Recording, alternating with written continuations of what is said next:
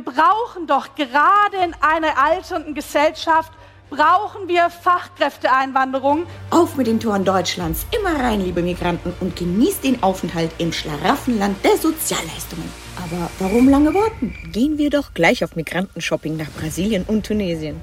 Ausländische Fachkräfte nicht nur gebraucht werden, sondern wirklich willkommen sind. Erhoffen sich die Politiker damit eine Aufwertung der Gesellschaft und potenzielle neue Fachkräfte? Milde ausgedrückt, naiv genug wären sie ja.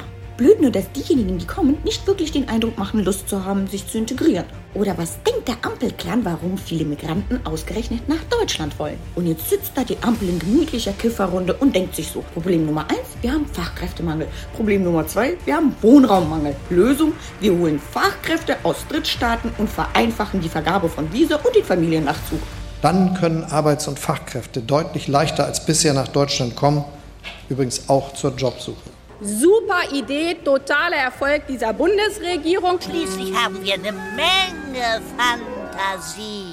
Vor 30 Jahren hat Rita Süßmuth schon ein solches System gefordert. Ja. Wir schaffen es jetzt endlich, damit wir kluge Köpfe und helfende Hände, die wir in Deutschland dringend brauchen, auch gewinnen. Innenpolitische Lösungen werden nicht mal mit der Zange angefasst. Scholz duckt sich und die Grünen erklimmen den Regierungsolymp.